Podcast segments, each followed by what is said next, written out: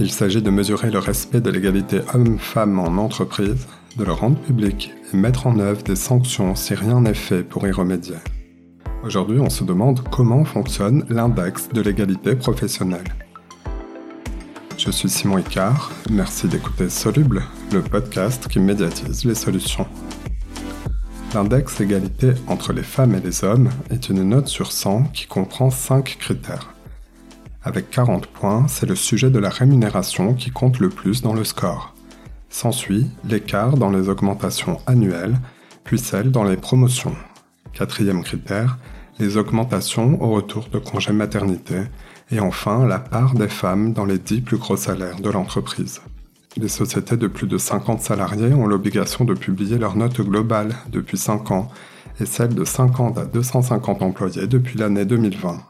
Lorsque la note est inférieure à 75, l'entreprise doit prendre des mesures correctives dans les 3 ans.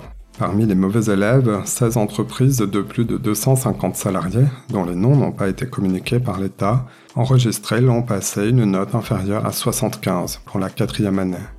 Lors de la publication des résultats annuels, la ministre du Travail de l'époque, Elisabeth Borne, a indiqué qu'elles se verront appliquer pour la première fois des sanctions pouvant aller jusqu'à 1% de la masse salariale.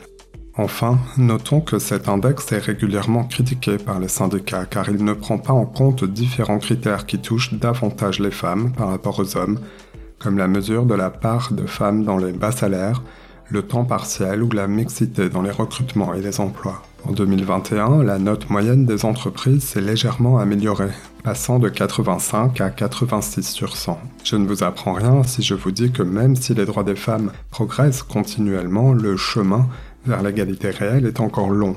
Mais sachez que l'INSEE a mesuré qu'en France, les femmes perçoivent en moyenne une rémunération inférieure de 28,5% à celle des hommes. Vous venez d'écouter Soluble, je vous remercie, je m'appelle Simon Icard. Si vous avez aimé cet épisode, abonnez-vous sur votre plateforme d'écoute préférée.